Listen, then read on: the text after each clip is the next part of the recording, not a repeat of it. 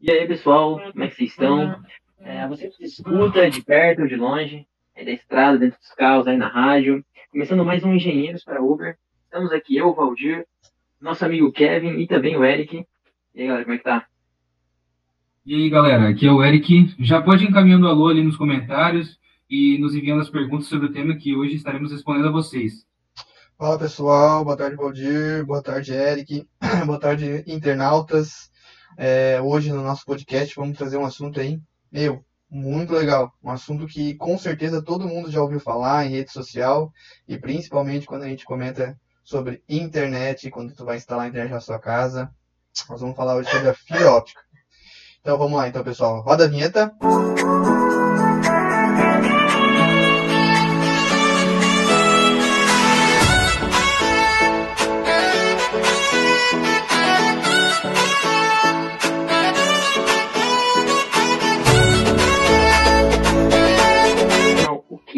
fibra óptica? Então, a fibra óptica é um filamento flexível e transparente fabricado a partir do vidro e do plástico dito, o que é também utilizado como condutor de elevado rendimento de luz, imagem e de impulsos codificados. Tem diâmetro de alguns micrômetros, se assemelhando muito a um fio de cabelo humano. Esses conceitos, todos eles, acabam girando em volta da foto fotônica, que é uma ciência que fala sobre a geração e transmissão da luz. A utilização de fibras ópticas teve um grande crescimento nos meios de comunicação nos últimos anos. Os benefícios têm superado os cabos metálicos por apresentar maior capacidade, confiabilidade e atenuação, com redução de, dos custos em sua implantação. Seu funcionamento simples ocorre pela luz transmitida que segue pelo sistema fibroso, em um princípio único. Isso acontece independente do material utilizado ou da sua aplicação. O processo ocorre por um feixe luminoso lançado em uma das extremidades do filamento.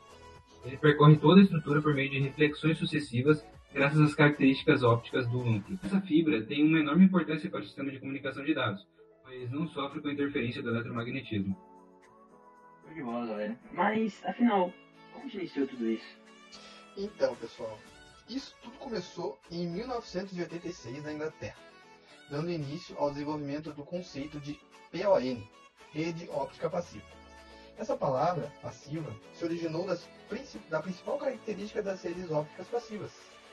Por não apresentar elementos que precisam de energia elétrica em seu funcionamento, eles utilizam fibras ópticas integradas com configuração ponto-multiponto. Somente componentes ópticos passivos são usados entre o OLT, que é o terminal de linha óptica, e a ONU, unidade de rede óptica. Hum, entendi. Então, antes disso não tinha óptica? Então, Roger, mais ou menos na década de 1970, as primeiras aplicações de fibra funcionavam com ondas luminosas com comprimentos de onda entre 770 a 910 nanômetros, mais ou menos. Fontes ópticas utilizavam fotodetectores fabricados de silício com uma taxa de bits de 45 MB por segundo, repetidores com distância de até 10 km. A fibra óptica tem a capacidade de até 1 milhão de vezes maior que o cabo metálico. Ela é hoje a base da tecnologia no mundo por possuir inúmeras vantagens. Alta capacidade, maior confiabilidade, um longo espaçamento entre os repetidores, maior segurança, tamanho e pesos reduzidos.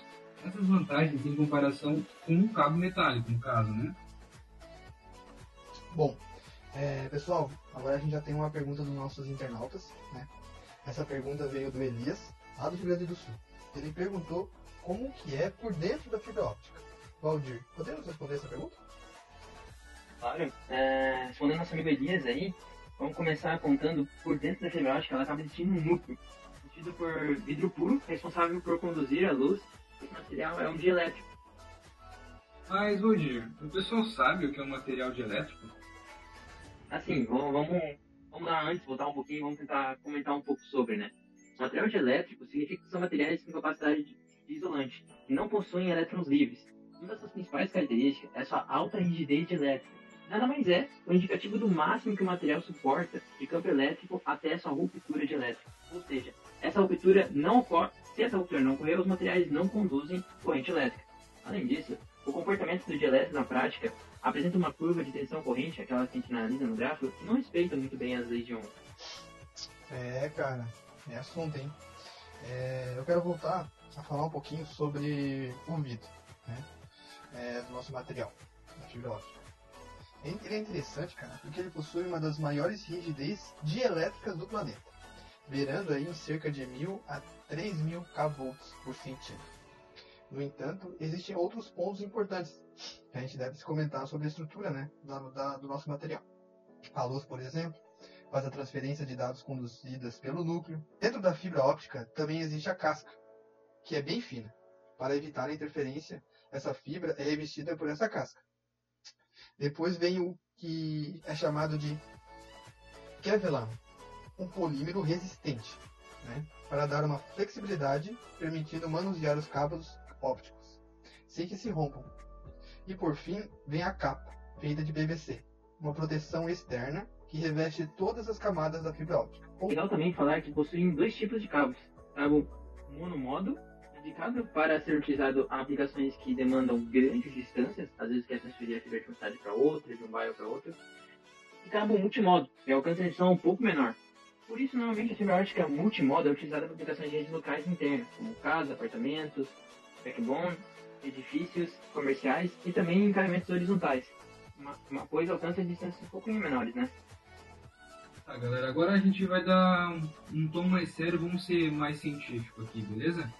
As fibras ópticas, elas são formadas por um núcleo transparente de alto índice de refração revestido por camadas plásticas transparentes, cujos índices de refração são mais baixos que o do núcleo. O fenômeno físico que permite a utilização das fibras é, é a reflexão interna total da luz. Para aplicações em telecomunicações, são usadas fibras ópticas obtidas a partir de reagentes químicos de altíssima pureza, cerca de 99,99% para produzir os vidros cuja composição é majoritariamente de óxido de silício, SiO2, também chamado de vidros de sílica. É, para que ocorra né, essa reflexão interna total, a luz ela é emitida para o interior do núcleo da fibra, em um ângulo mínimo e indicência. e é, um ângulo mínimo de indicência, chamado de ângulo limite medido em relação à interface entre o núcleo e seu revestimento. Tal ângulo permite que a luz sofra sucessivas reflexões internas no interior da fibra, sem que ela escape de lá. E dessa forma, a gente vê que a luz pode se propagar por longas distâncias, permitindo que ocorra uma mínima é, em sua intensidade, além de acompanhar o formato em que os cabos de fibra óptica estão dispostos, ou seja, tendo uma mínima perda do nosso conteúdo. Na verdade, eu tinha lido um pouco sobre isso e acaba sendo uma pequena desvantagem né, da fibra óptica é que ela não pode virar curvas com ângulo muito agudo, né? Isso não pode interferir nessas reflexões aí que ocorrem no seu interior, né? Mas é muito interessante. E é importante ressaltar também que a transmissão de luz em um sistema de fibra óptica, o feixe luminoso que passa pelo transistor receptor, aproveitando-se das propriedades de reflexão de luz, ocorre com um feixe de luz com índice de reflexão maior que passa para o meio com índice de reflexão menor, e o ângulo de incidência deve ser igual ou maior ao ângulo crítico. Bom, pessoal, agora estamos chegando mais uma pergunta nos nossos comentários, hein? Bom, essa vem aqui do Matheus, de Joinville, e ele perguntou: É verdade que as fibras ópticas são feixes de luz branco? Eric, é... manda bala. É, o pessoal tem esse costume de pensar isso, mas não é bem assim que funciona. Na verdade, as, fibras, as fibras ópticas têm, também podem propagar mais de uma cor, ou comprimento de onda em seu interior.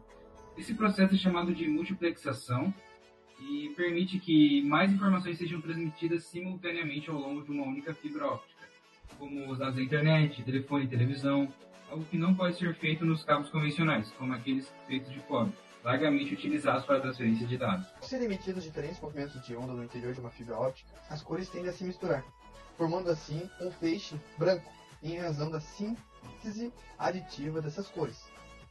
Dessa forma, no interior desse tipo de cabo, utiliza-se uma espécie de prisma capaz de dissipar a luz, separando as diferentes cores e exibindo-as.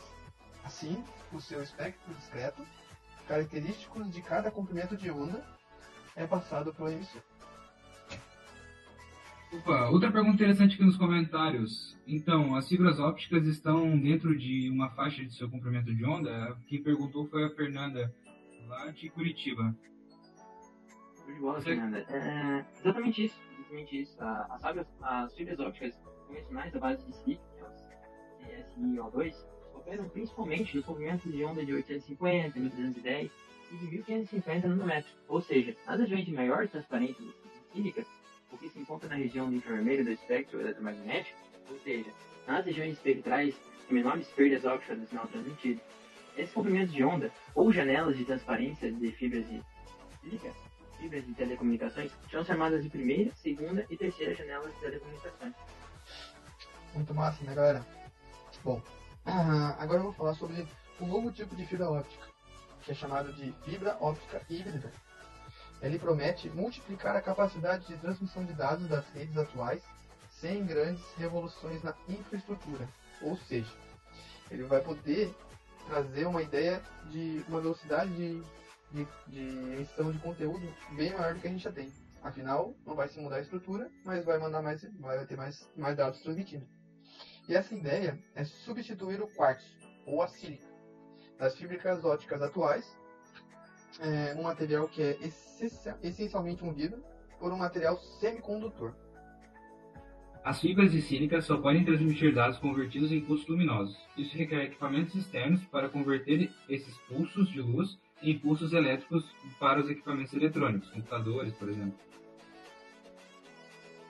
Fibras semicondutoras, por sua vez, poderão transmitir tanto luz quanto dados eletrônicos, e também são capazes de completar a conversão de dados elétricos para ópticos, e também um voo durante a transmissão, melhorando a velocidade de transmissão. Além disso, existe um estudo recente sobre cabos de fibra óptica produzidos a partir de cristais fotônicos, que é um material que possui buracos microscópicos tem a mesma ordem das ondas com as quais eles interagem.